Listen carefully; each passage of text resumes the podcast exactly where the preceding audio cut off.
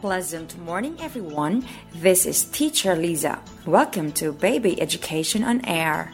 Hello, I'm Kitty. My name is Amy. I'm Kitty. Dear kids, what do you like to do for today?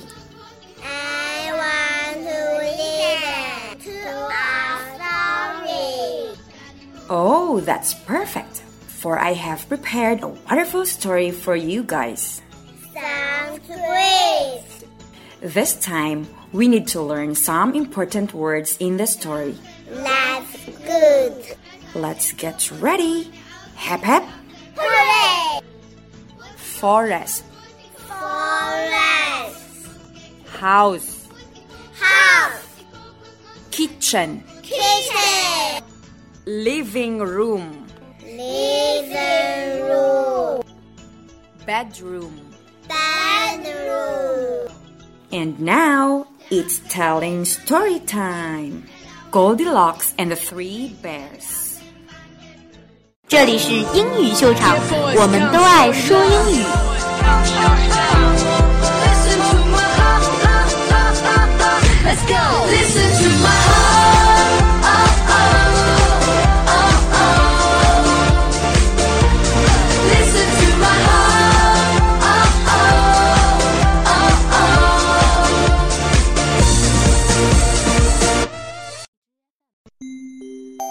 Goldilocks is sweet little girl. She is very cute.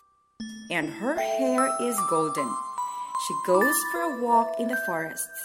There is a small house. She knocks on the door, but there is no answer. So she walks in. Goldilocks sees three bowls of soup on the kitchen table. She is very hungry. She tastes first bowl. This is too hot. She tastes the second bowl. Yeah, this is too cold.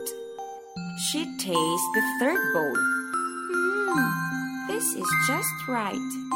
She eats every drop. Then Goldilocks walks into the living room and sees three chairs. She is very tired. She sits in the first chair. Mmm, this is too big. She sits in the second chair. Oh, this is too big too. She sits in the third chair. Ah, this is just right. But Goldilocks is too big. The chair breaks. Next, Goldilocks walks into the bedroom and sees three beds. She is very sleepy. She lies down in the first bed. Ah, this is too hard. She lies down in the second bed. Oh my, this is too soft. She lies in the third bed.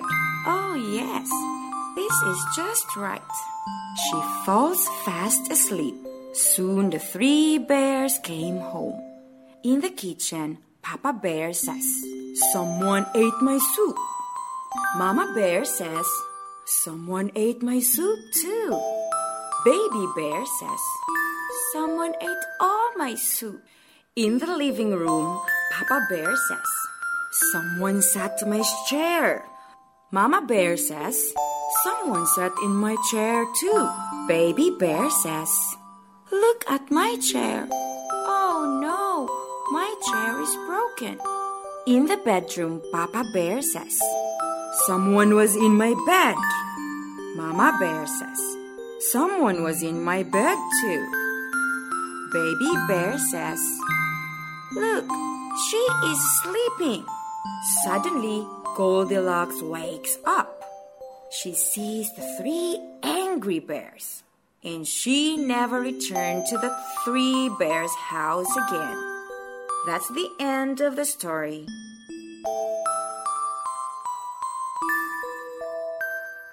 Kids, what lesson can you get from the story?